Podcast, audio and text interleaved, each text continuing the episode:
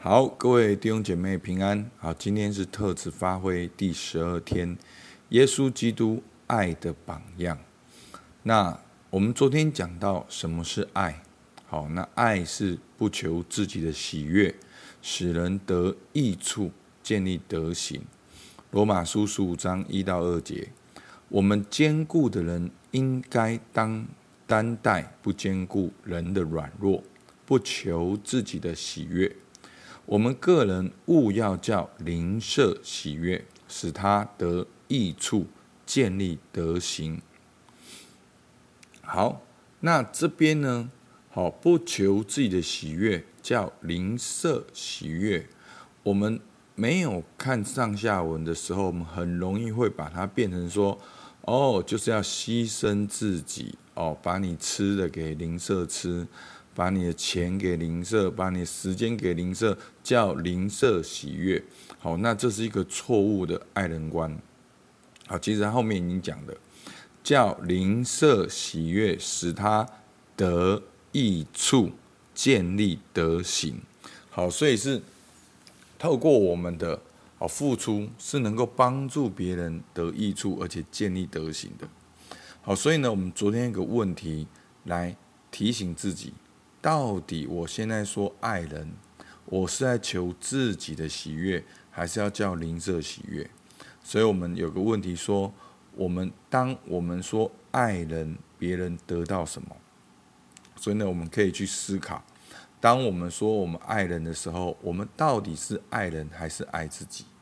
那所以就牵涉到了第二个问题：到底爱是从何而来？那今天我们要来看耶稣基督的榜样，在罗马书十五章三到七节，因为基督也不求自己的喜悦，如经上所记，辱骂你人的辱骂都落在我身上。从前所写的圣经都是为教训我们写的，叫我们因圣经所生的忍耐和安慰，可以得着盼望。但愿赐忍耐安慰的神，叫你们彼此同心，效法基督耶稣，一心一口荣耀神，我们主耶稣基督的父。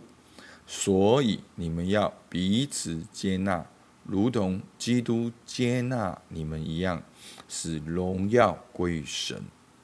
好，那昨天讲到，爱是不求自己的喜悦。那今天讲到那个爱的榜样，好，耶稣基督，好，为什么我们要这样做呢？第三节很清楚讲，因为，好，我们要这样做，因为要效法耶稣。那耶稣做了什么呢？因为耶稣也不求自己的喜悦，所以呢，第一节说我们我们应该要担担待不坚固人的软弱，不求自己的喜悦，而基督。也不求自己的喜悦，那基督求神的喜悦，求谁的喜悦呢？好，从上下我们来看，我们可以知道，基督求神的喜悦。从四福音里面，我们也可以来看，基督求天赋上帝的喜悦。好，其实我们一直对爱灵舍一直有个错误的观念，你只要把它带到四福音，你就会发现耶稣。基督所谓的爱邻舍跟我们想的不太一样。你可以看到耶稣对待门徒，耶稣对待众人，耶稣对待犹太人，耶稣对待法利赛人。耶稣并没有为了任何一个人停下来，耶稣一直往天父呼召他的十字架走。所以这就是耶稣求神的喜悦，而十字架就是真正使人得益处、建立德行的事情。好。所以，今天这个爱的一个榜样呢，很重要，要打破我们过去一些错误爱人的观念。好，那这个错误爱人的观念一直在我们当中成为一个纠结，特别对我们当中一些渴望服侍神的人，当我们想要去爱人的时候，人却成为我们的捆绑。好，你会看耶稣基督的榜样，从来不是这样。好，那第四、第五节呢？好，耶稣也就是第三节，因为基督也不求自己的喜悦。但是第四、第五节呢，忽然跳到了圣经。好，念给大家听。从前所写的圣经都是为教训我们写的。好，那作者为什么讲到这边呢？好，我们先看下去。他说：“叫我们因圣经所生的忍耐和安慰，可以得着盼望。”好，到底是什么是让我们看了能够生忍耐、有安慰且盼望，又跟基督不求自己的喜悦有关的呢？好，第五节，但愿。是忍耐安慰的神，叫你们彼此同心，然后怎样效法基督耶稣。好，所以第四、第五节你都看不懂没有关系，但是重点就是他要让你看完了圣经，你要继续效法耶稣基督。所以那我们就可以知道，其实他所说的圣经都是为教训我们写的，就是在告诉我们要在各样环境中。求神的喜悦，得神的喜悦。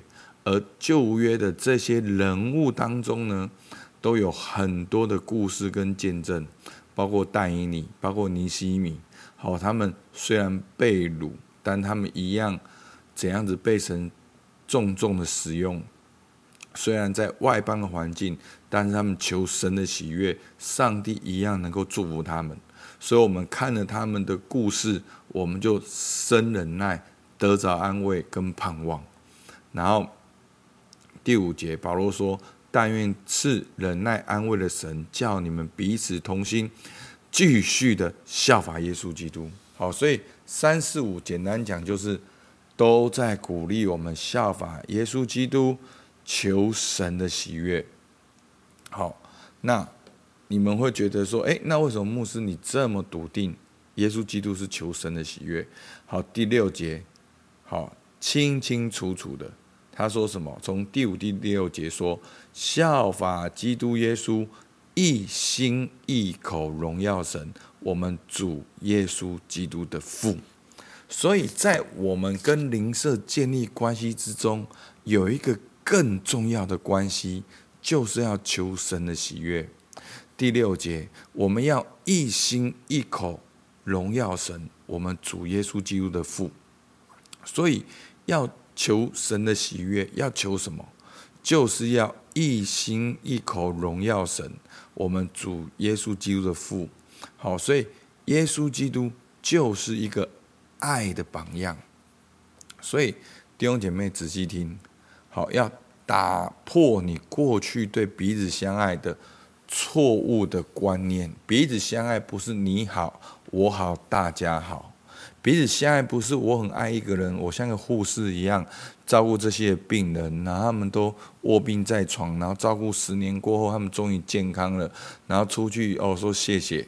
好，我们真的很多服侍神的人都很有这种幻想，好，这种好像。爱的诗篇，爱的故事，见证集，好，因为你怎样付出，然后最后哦，这些孩子们终于长大成人了，然后回报你，然后弟兄姐妹，你要是这样想，你一定会陷入一个好枯枯萎的循环里面。今天的经文清清楚楚告诉我们，我们要效法耶稣，不求自己的喜悦。好，我们要效法耶稣，一心一口荣耀神，然后最后就是要使荣耀归于神。所以我要很清楚的告诉大家，彼此相爱是用神的爱去爱，彼此相爱是彰显神的爱，彼此相爱是效法耶稣，顺服天父的旨意。所以。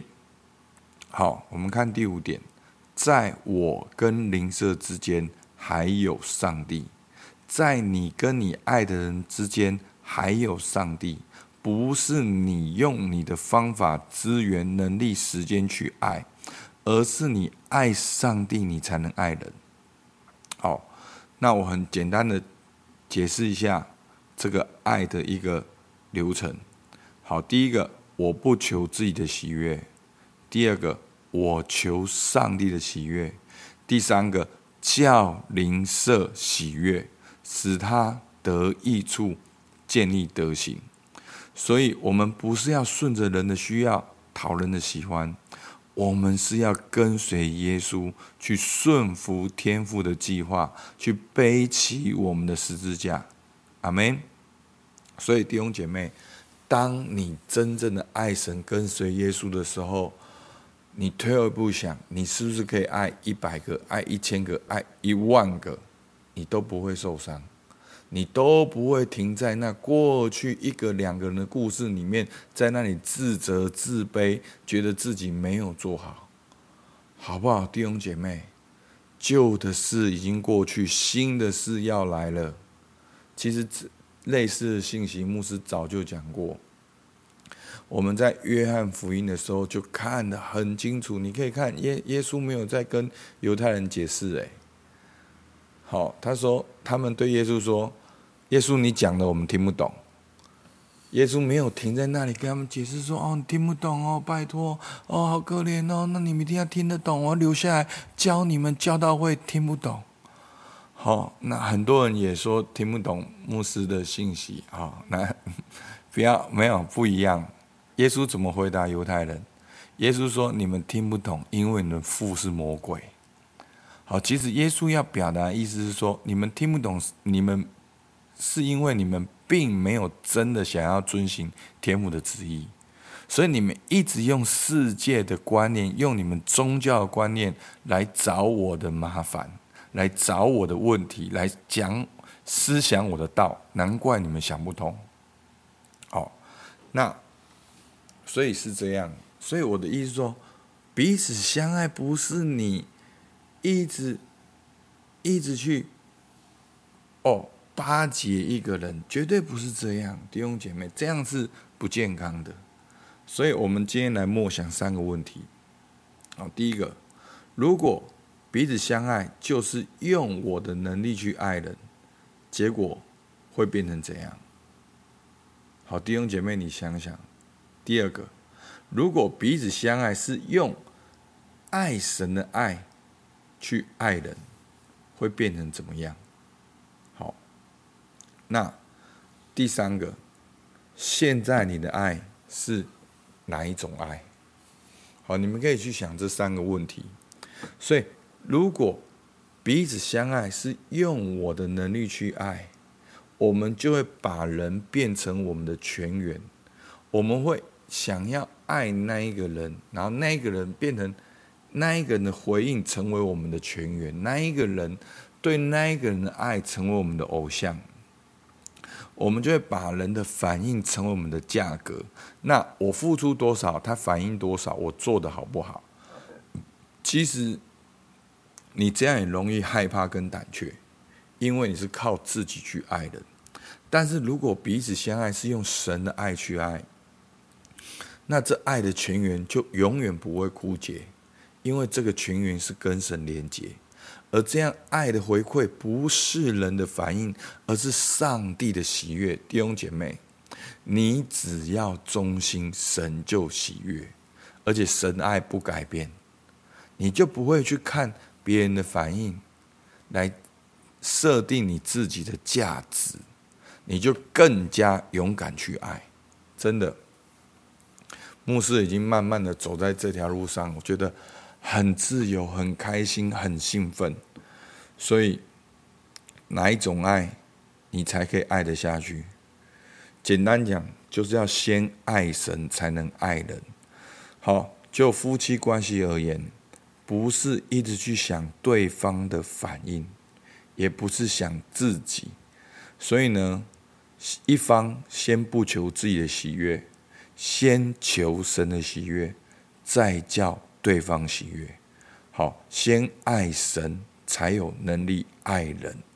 好，这就是耶稣基督的榜样，这就是爱的奥秘，爱的泉源。好吧，我们一起来祷告。主，我们感谢你，主啊，感谢你把这样爱的动力给我们。不管我们爱的方式对不对，但是主感谢你，我们都愿意去爱。主啊，但是求你帮助我们，能够插上那个。正确的源头就是跟你连接，讨你的喜悦，而不是讨人的喜悦。主，我们感谢你，听我们祷告，奉耶稣的名，阿门。好，我们到这边，谢谢大家。